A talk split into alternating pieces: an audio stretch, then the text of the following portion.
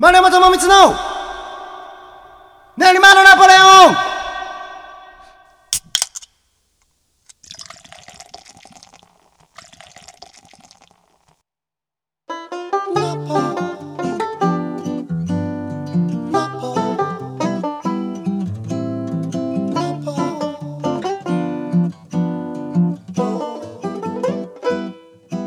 皆様どうもごきげんよう。丸山智光の練馬のナポレオンお相手はハチャトリアン楽団丸山智光とブドウレコードの鈴木裕太郎です。よろしくお願いします。はいよろしくお願いします。まあビールでも飲みましょうよ。はい。よろしくお願いします。乾、えー本日初のお酒ですけど。いやー12月ですね。はい。うん。12月というとえーね今年あったこととかはい。あとは来年の抱負だとかえそういうのを言いますよね普通は。大抵そうですよね。ね、うんあの特に番組なんていうのはさ、はいはいまあ12月これ幸いとばかりに、うん。あ12月ならもうそれやっときゃいいし ななんかそういうのも。うん確かに考えないでもいいぐらいですもんね。いいよそういうのが。でまあ例えばあとクリスマスの話したりとかはいはいはいはいはい。まあ本当12月っていうといろいろこうトピックがあうんうんうんうんるはずなんですけど、はいはいはい。私の中に一切そういうトピックが今ない。振り返り。振り返っても、まあソロアルバムを、うんはいはいはい。えー作ったなとかいつでした？あれ4月に、あはあ。い、そそんな前になるんですね。4月ぐらいにあでで出来上がったのが5月か。あうん。で6月にリリースツアーをしてとかっていう流れだったうんうんと思うんででもなんかこうなんていうのかなえっ、と思い出として今年の思い出だなって思うことってそんなに多くなかった。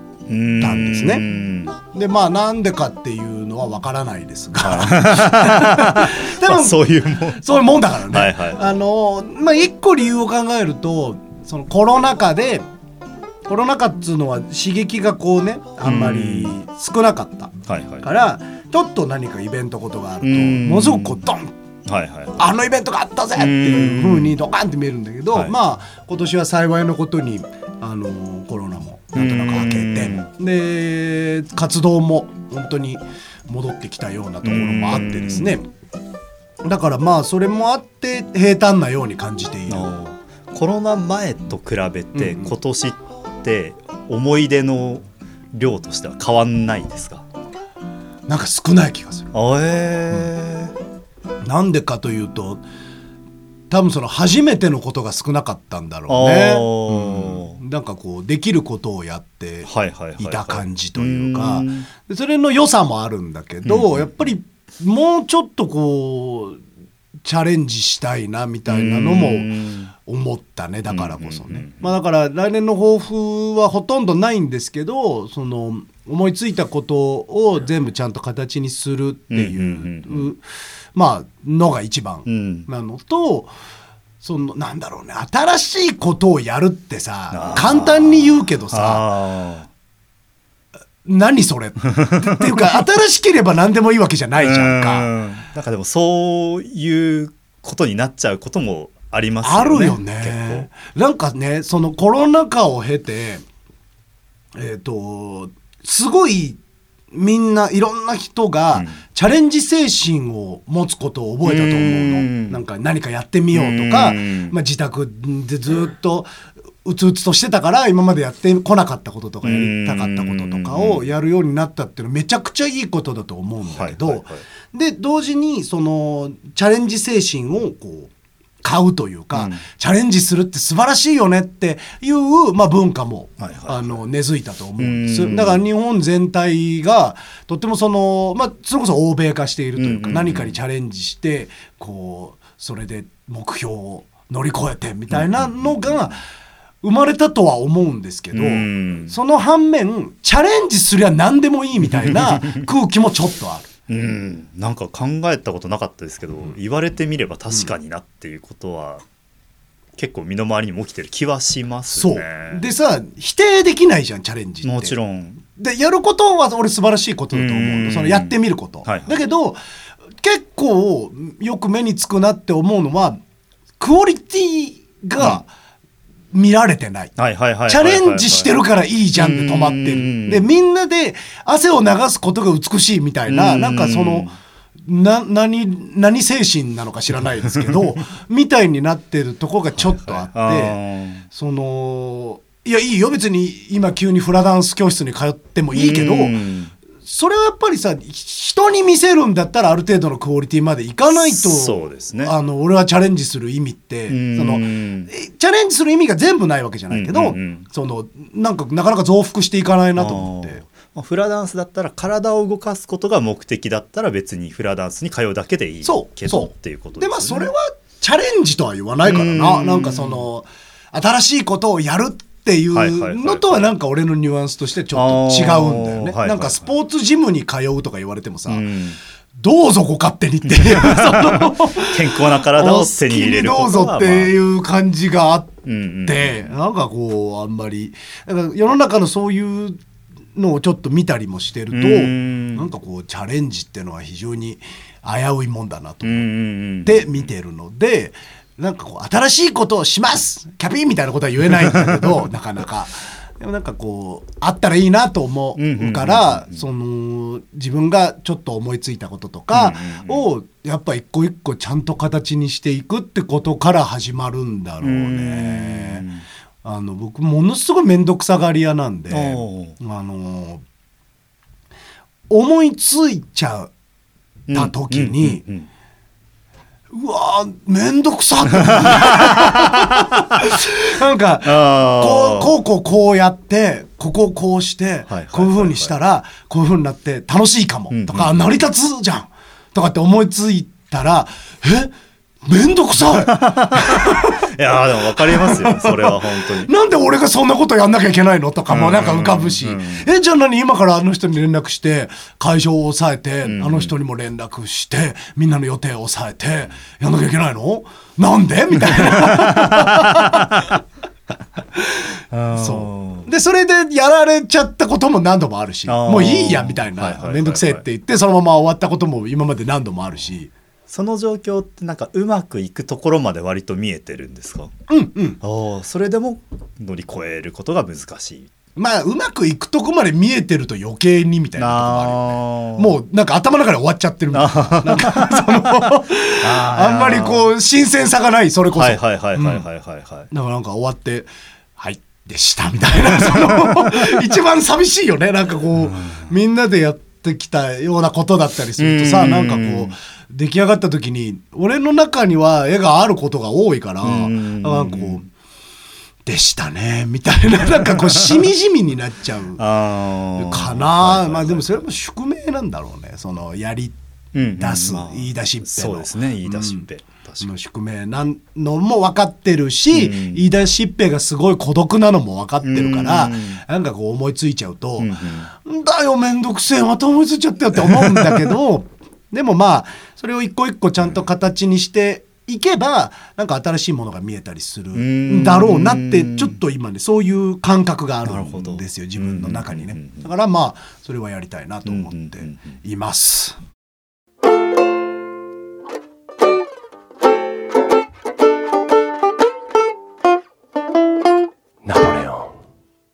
ーちなみにこの収録本日2回目。です。そうですね。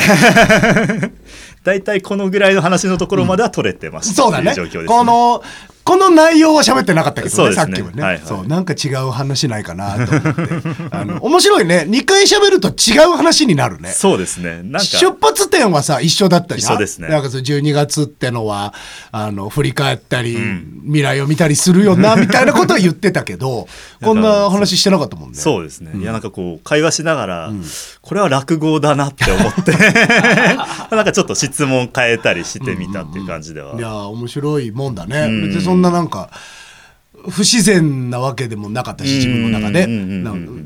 これも喋りたい話だったから、うんなんか、ああ2回やるとそういうのもある。で、えっと、こっからは、えっと、さっきも喋った話はいはいはい。もするんで、あの聞いてる人にとっちゃ初めてだからね、もちろん新鮮にやらなきゃいけないけど、それはまあ無理な話だ。か らごめんね。なんかこなれてる感じの喋り方になってたら本当それはご容赦くださいということで、はい。まああのシンプル機材トラブルで、はい。さっきのが取れてなかった点で、まあ、2回目の収録をしてますけれども、あのこの間僕12月10日はいはいはい。に、えー、とお台場うん。でやってた稲妻フェスティバルっていうのに、はいはいはい。えー、とまあ妻と2人でね、うん。遊びに行ってきたんですよ。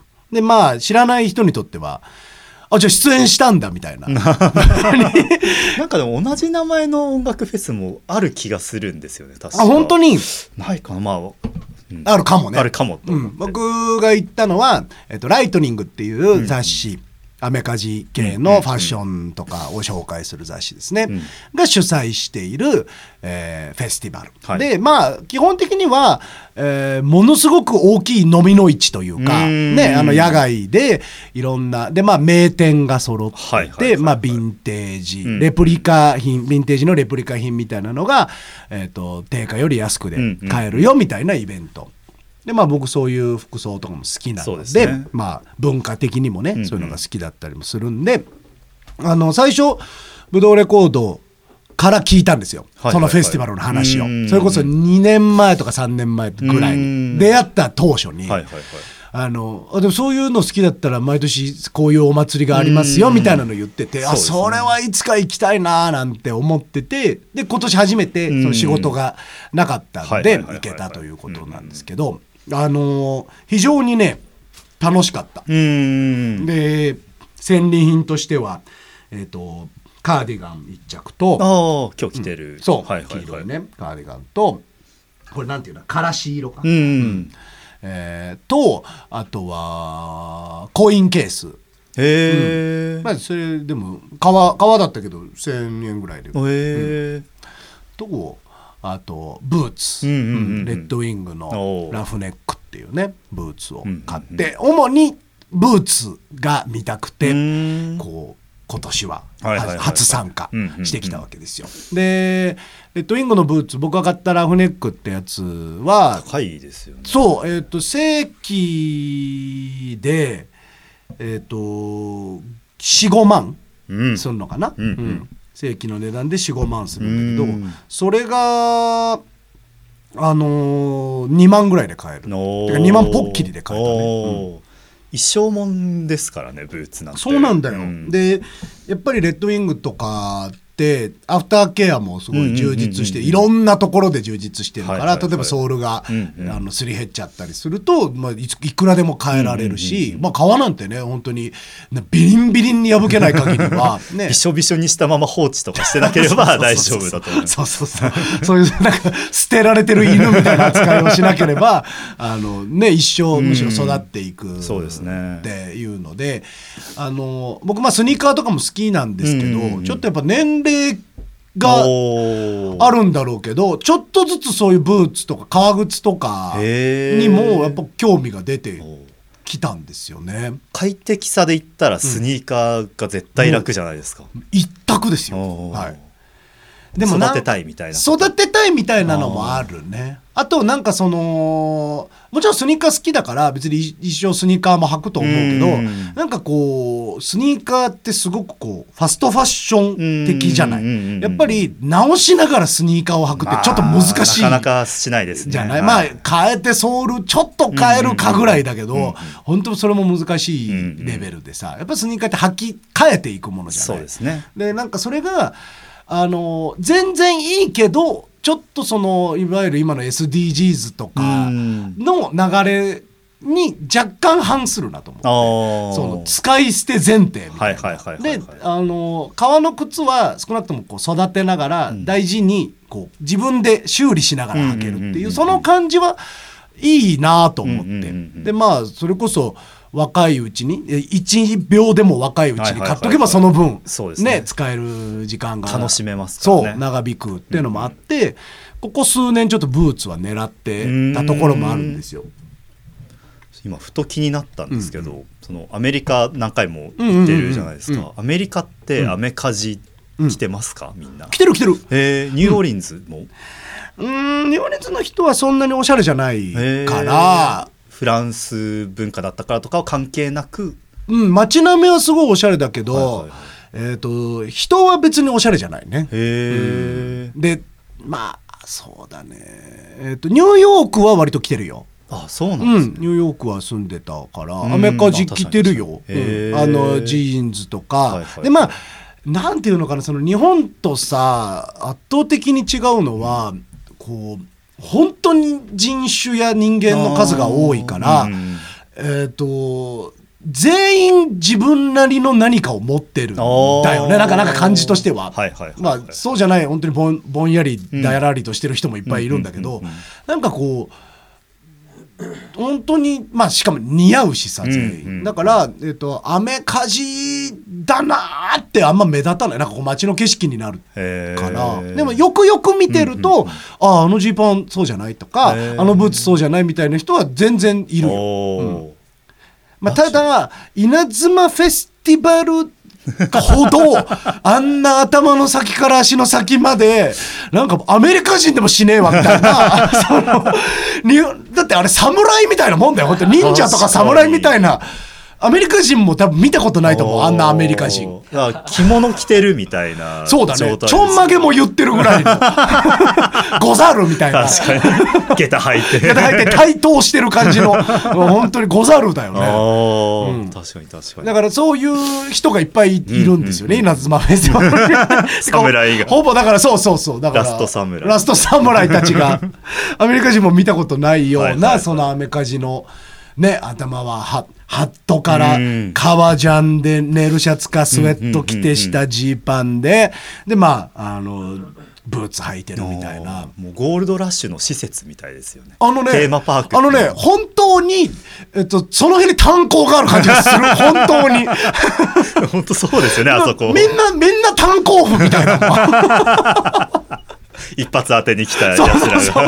まあでもなんか一発当ててねえと買えねえような値段のものばかり身につけてるんだけどさ。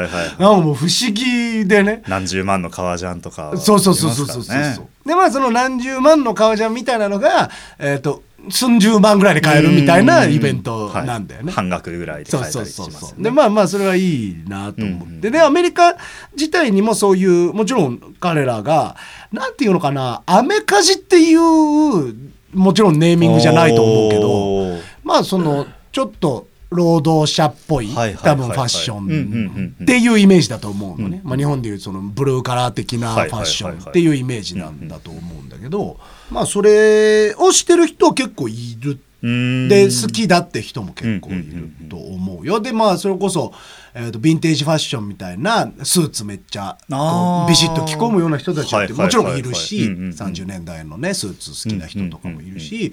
あのおおむねアメリカ人って俺の印象だとそんなにおしゃれな人は多くないけどあのみんな T シャツにジーパンみたいなね、うんうんうん。でなんかまあ似合いますけどね。まあであの人たちはさあのあの人たちの多分ぼんやりとしたもちろんひそれぞれ思ってることは違うけど、うんうんぼんやりとした理想はなんか俺ジェームス・ディーンな気がしてる白 T にジーパンでかっこいいやつが一番かっこいいってうんうんうんうん。いうなんか。だから体を鍛えたりとかうん。むしろそっちのが大事。なるほど。あんまこう柄がいっぱい入ったもんとかを好んでるようには見えないかな、うんうんうんうん。シンプル。できるだけシンプルそのイメージは確かに、うんだからこうギャップの T ギャップの T シャツとジーパンでかっこいいやつがかっこいいみたいな。あまあそれって日本人でもねなんかあるじゃんちょっと、うんうんうんうんそうなんかシンプルイズベストーみたいな、うんうんまあその感じはちょっとあるのかなと思いますけど。でまあその稲妻フェスティバルで、まあ、ブーツうん。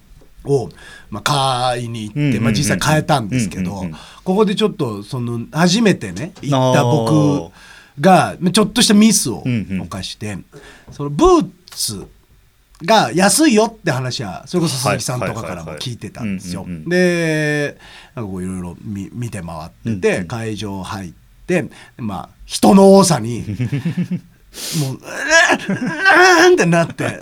どこ行っていいか分かんないってなそうどこ行っていいか全然わかんないしみんなギラギラしてるみんなギラギラしてるしなんかあのキャリーカートみたいなのを引っ張るフェスとかでそうそう、フェスとかキャンプとかでよく使うさ。コールマンとかの。そうそうそうそう布布がこう四方を囲んでて上が空いてるみたいなうんうんうんうん。そういうカートに犬とか子供とかを 靴とかを乗せて歩いてるその夫婦とかがいっぱいいて。ね。でご多分に漏れずやっぱり家族連れっていうのはさ、あのイライラしてるから。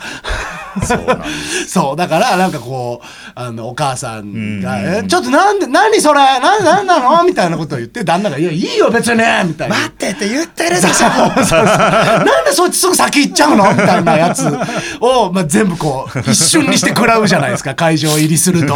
でうわーってなって「もうやだ!」みたいになるんですけどまあせっかくね入場料も、まあ、払って入ってるんで、あのなんとかうん戦利品を得たいと、まあまさに戦利品で戦場だから。そこ なんとか俺も戦うぞということでいろいろぐるぐる回ってで1時間ぐらいぐるぐる回った時にその靴のバッタ売りみたいなところを見つけたんですよ。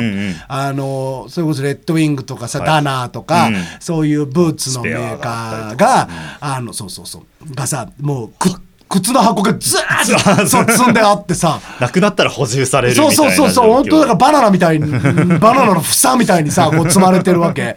で そこであのあここだと、うんうんうん。俺がその描いてたイメージ、はいはいはい。なんかその5万ぐらいのもんが2万ぐらいで買えるってうん。うんうん聞いてたとこ。なんかそれまでぐるぐる回ってたのが、なんかブーツとかも置いてあったんだけど7万が5万。あおうん。それこそセレクトショップみたいなところも出店してるから、そういうところはそういう値付けだったりしますもんね。で自分で作ってたりするとことかね。うん。そのシューメーカーのそうとことかさ、うん。いやもちろんめっちゃかっこいいんだよ、うん。いいな。でも俺予算これじゃないから。これを半額になったやつの予算だからな、そうです今日っていうことで戻して、うんうんうんうんでそのブーツば叩き売りみたいなところに行ってさ、本当にあのね均一価格なの。この棚1万円。あー。この棚2万円、うん。この棚3万円みたいな。1万とかからありますからね。1万からあったね。うん。そう。でまあそれが3だから3万から5万ぐらい、まあもしかしたらものによっては7万ぐらいいくものもうん最初の最初にはあったかもしれないんだけどはいはいはいはいそれが俺その場所を見つけるのに1時間ぐらいやっぱ、うん。あの俺の狙いとは関係のないところをねちょっと渡り歩いてしまったところがあってだからまあもしブーツを買いに行きたい人がいたら、真っ先にその叩き売りのところを目指した方がいい。うんそれ多分なんか書いてあるか、あのーネットで記事とか読めばそうですね。ん。あのブーツ、たた叩き売りとか。で調べ多分叩き売りで調べたら出てくると思います。叩き売ってるからね 本当に。どこにその在庫があったんだってぐらい積まれてますあから、すごいよ。ね。いやちょっと夢ある、でなんかやっぱ本当に正規の値段でさ56万45万するものが半額2万とかで買えて、いやもうホクホクで帰りましたけど、いやなんか改めてこうこの年になってな自分と同じものをね好きな人たちがいっぱいいるっていう、うん。なんかこう安心感みたいなのも感じるようになって。安心なんですね。あのいるんだなっていう。ああのいるってことが目で見て取れて 安心。その人たちがこの日以外は各地に散らばってるだけっていう状況ですもんね。そうそうそう。でそうなるとさなんかあそっか俺もなんかこういうのが好きだなと思いながら生きててこうなんかどこかでリンクするものがあるのかなとかまあ音楽とかもそうだと思うんだけどさ。なんかそれが同じものを好きな人がいるっていうなんか心強さ。っていうのをまあ感じると同時にその侍のごとくあの頭の先から足の先まで アメリカ？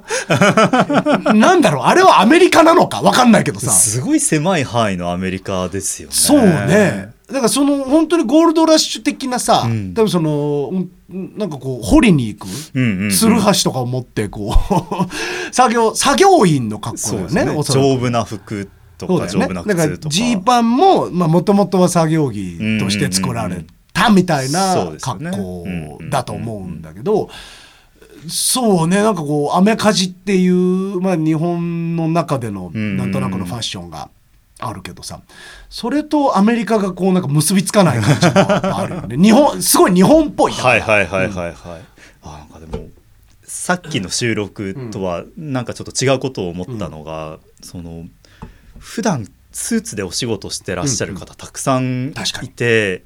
きっとお休みの日にしか好きな服が着れないからの熱量なのかもなとは思った。でもそう言われたらマジでそうだね。我々は好きな時に好きな服が着れるからなんかそこまでいけなかったなって今思いました、ああでもそれは本当にそうかもしれない、うん。ああいや2回目収録してよかった。よかった。気づきがいやいやでも本当そうそう思うと愛おしいなとも思う、うん。しあと多分さ育てたいみたいなそうですよ。あるじゃん？ジーパンとかさ。育てるのも土日しか育てられないわけ。そうだよね。僕たち7日間育てられますもん1そうよそうよ。365日育てようと思ったら育てられるからね、いやそれはあるかもね、うん。なんかそれでこうここぞっとばかりにみんな同じような格好をしているのかと思うと、なんかこう納得する部分は。そんな気はしますね、とまあ納得する部分はあるんだけど、うん。やっぱりさっきの収録 まあまあまあ。で、えっと思ったことはそれでも変わらないのは、うんうん。なんか。えー、と例えば大好きなものがあるとか、憧れてるものがある時に、俺は、えー、とそのそっくりそのままからちょっとやっぱ自分流にアレンジしたいって思うタイプなのね。でそこでやっと自分にちょっと近づいてくるっていうかうん。それをそれそのものになりたいって思っちゃううん。と俺の中ではそれはオリジナリティじゃなくてモノマネだから、うんうんモノマネは一生モノマネじゃない、そので音楽とかも本当にそうでコピーは大事なんだよ、はい。演奏誰か素晴らしいミュージシャンの演奏を耳で聞いてコピーして、うん。フレーズとか、うん。そのリズムの間とかをコピーすることって大事なんだけど、それで埋め尽くしちゃったら、うん。それはもう俺がいる必要がなくなっちゃう。レコードを聴いてればよくなっちゃうから俺はそこに自分っていう今生きてる自分っていう人間だったらそれをどう使うかっていうことを考えてオリジナリティを出したいと思ってるのね。でまあそうじゃない人もいっぱいいるからこそうんなんかなんだろうそれじゃダメなのかって言われるとそうじゃないけど、だって美空ひばりのモノマネを見てさ本当にお嬢がいるって言って泣く人とかいるんだからさそれはそれで尊いとも思うよ。そうですね、もう生では聞けないはずのものが、うんうんうん。もしかしたらこうだったのかもっていう肉薄することができる人だっているわけだから。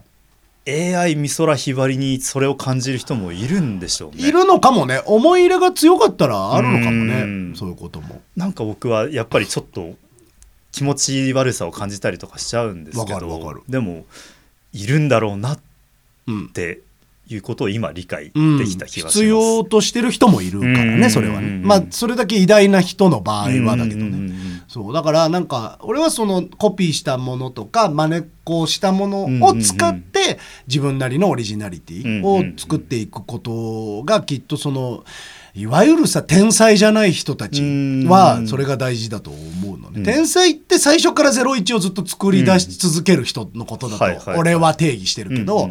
だからこそなんかこう1を10にしたり、ん。マイナス3にしてみたりとかがオリジナリティになってでもまあ1は絶対もらってこないと分かんないみたいなところがある中でもうさ100点なんだよね。稲妻フェスティバルにいる人たちは。うんうんうんうん。みんなが100点なあのー。100点満点中100点。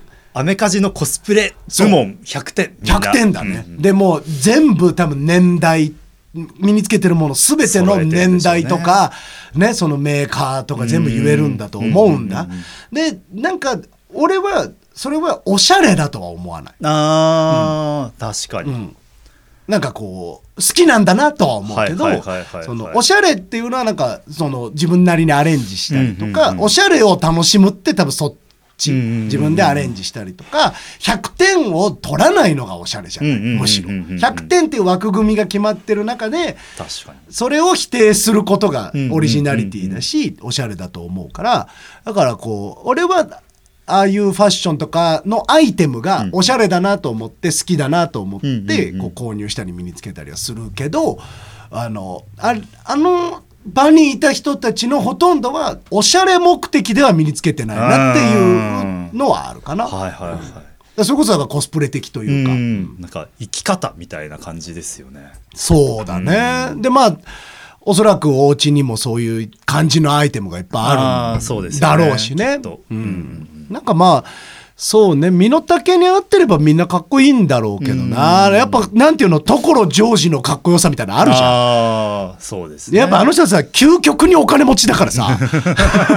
でめちゃくちゃ売れてる芸能人だからさ。そうです全部できちゃうからね、うんうんうんバイクにしたって車にしたってさ、んうん。じゃあ買ってカスタムしますとか言ってもう全部できちゃうしさらっと着てる T シャツとかが本当におしゃそれが俺おしゃれだなとでまんままんまをあの人は外すんだようんうんうんうん。ねちゃんとね。だから俺は所さんとかが好きだからなんかなんていうのかなああいう方向性になれたらいいなっていう,、なんか1ミリでもそっちを向けたらいいなみたいな、所さんの真似になるんじゃなくてなんかこう所さんイズムというかうねん。なんか別にそんなの適当でいいじゃんって場所とここはめちゃくちゃこだわろうよっていう場所が、多分人それぞれあるんだけど、あの稲妻フェスティバルにいたお客さんたちはみんな全部にこだわってるから、それはなんかトゥーマッチだなと思っちゃう。なんかこう良し悪しとは別に僕はそうじゃないなって思うのは、うん。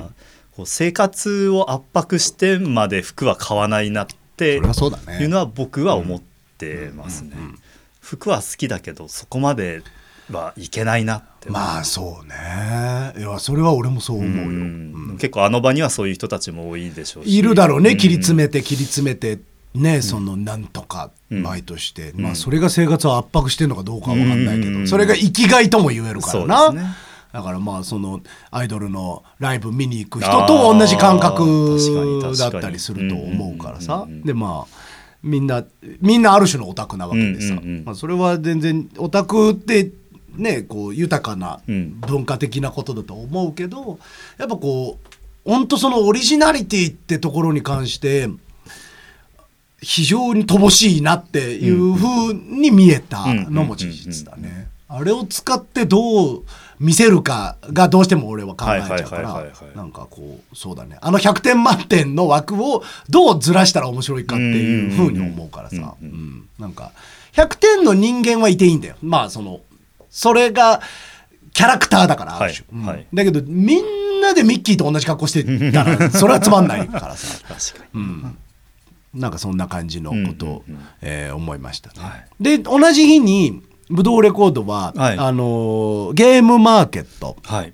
なんかもうほとんど隣の駅みたいなところで。お台場で場そうですね。稲妻フェス稲妻フェスティバルがおでまあその近くでビッグサイトっていうところで。東京ビッグサイトね、はい。そのゲームマーケットっていう、うん。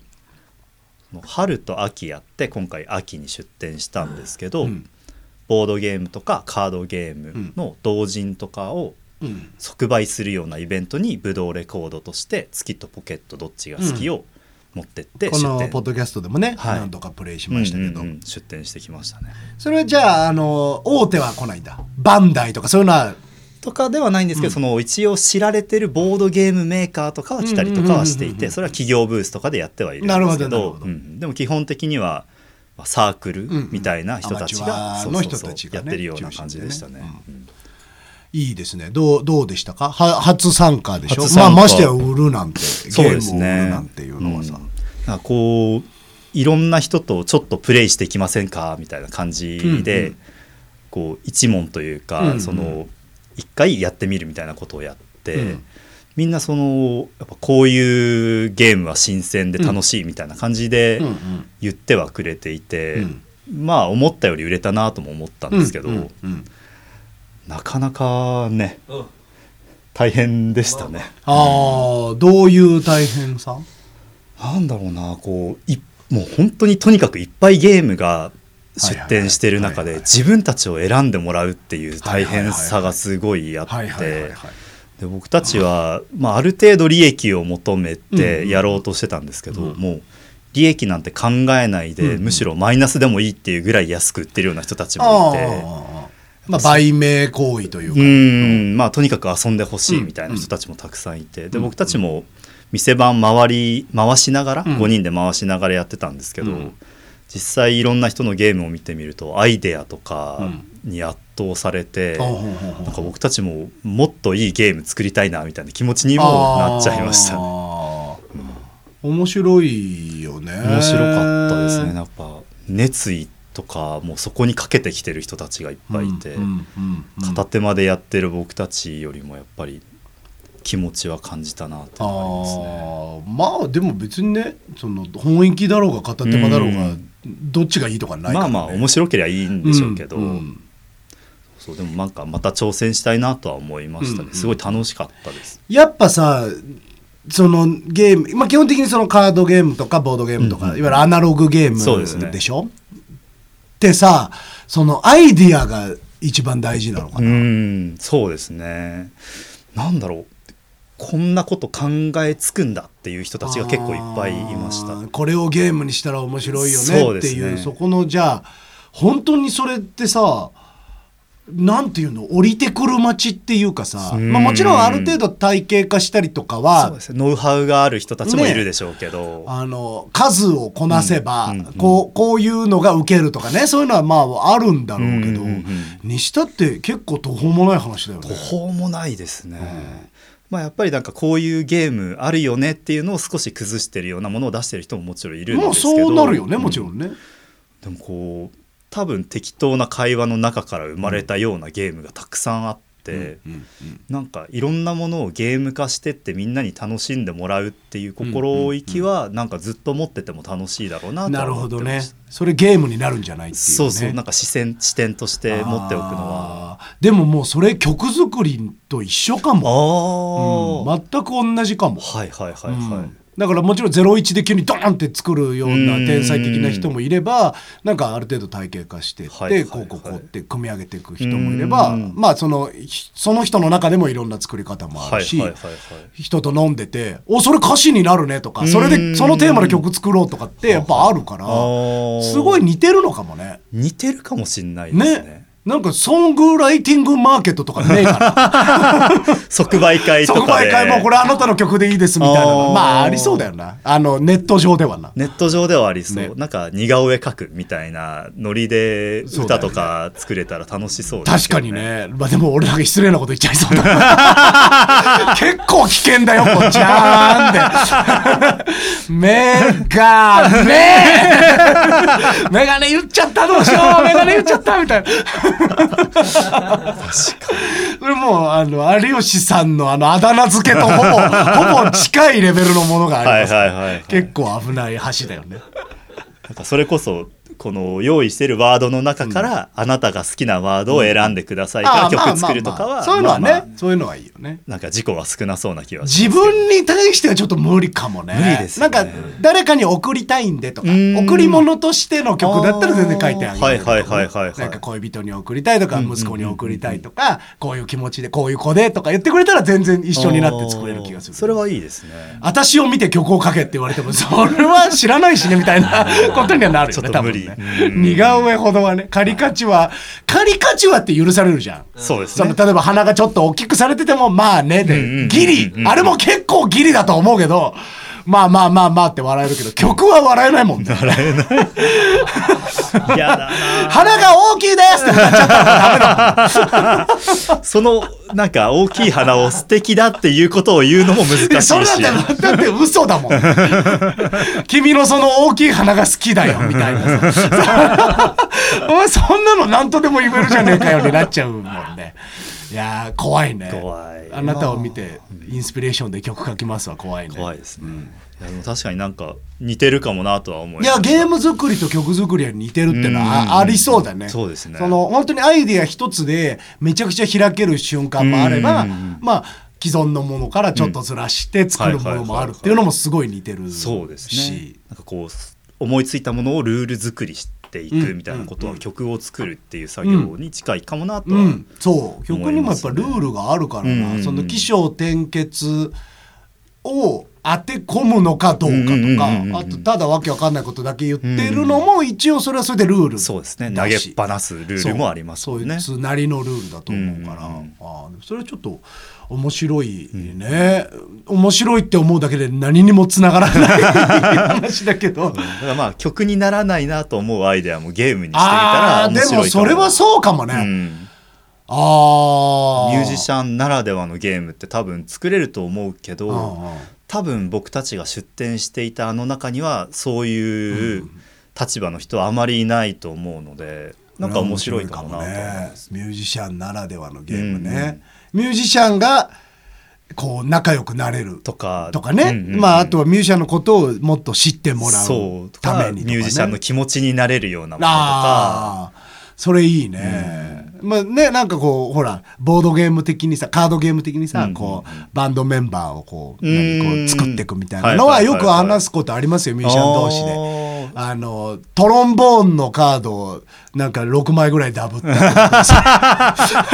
ベースのカードベースのカード弾けねえなみたいなベース全然来ねえなみたいな あるんでしょうね。まあまあそういう感覚だよねきっとね。みんなこうカードを何枚か自分で誘える人間をカードに見立ててやってると思うよ。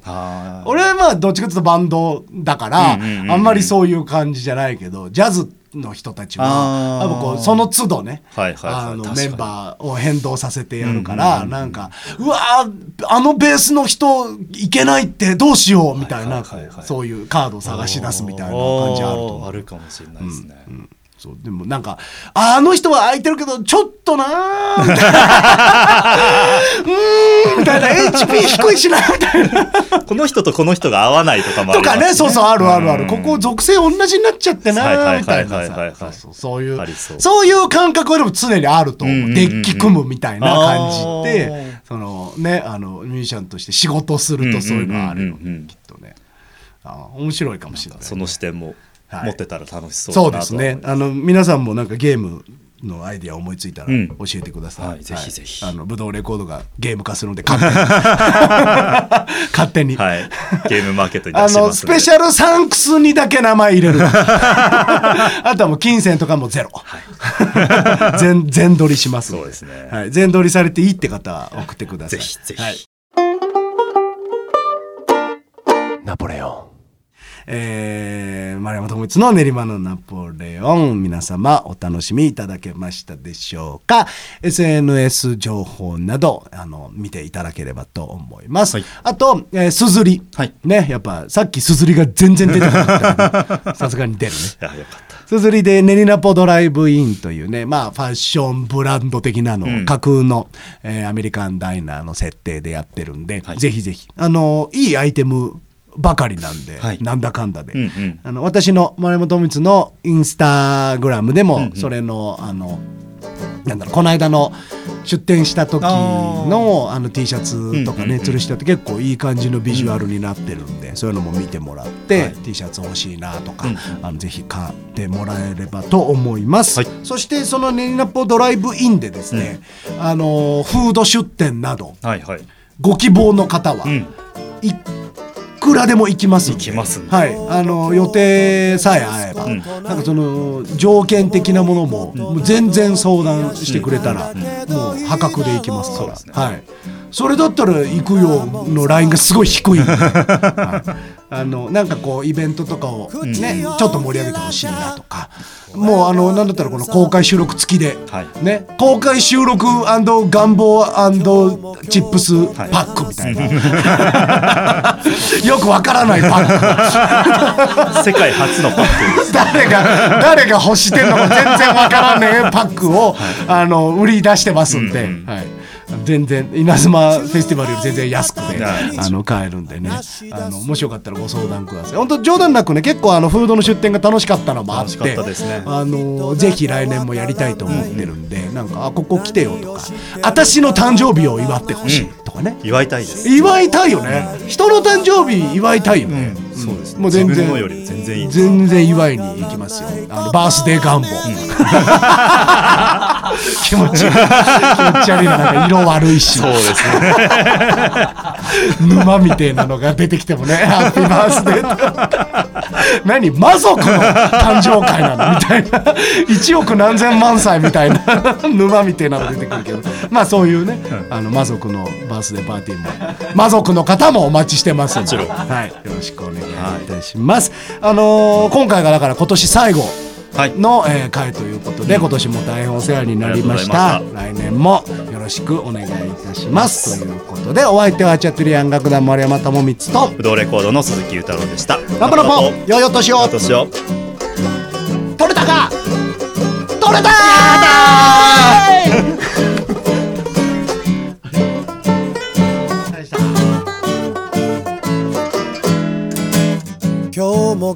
って話すことない。何があったか思い出せないだけどいいだろう。こんなもんさ。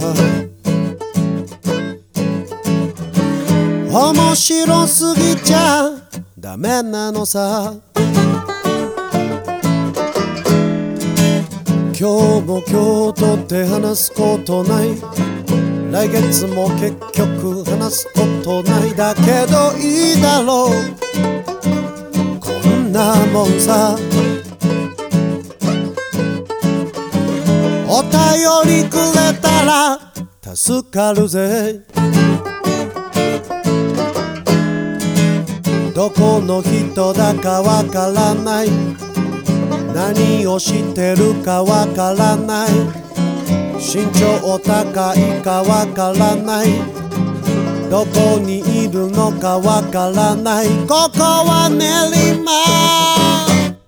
ナポリオンブース。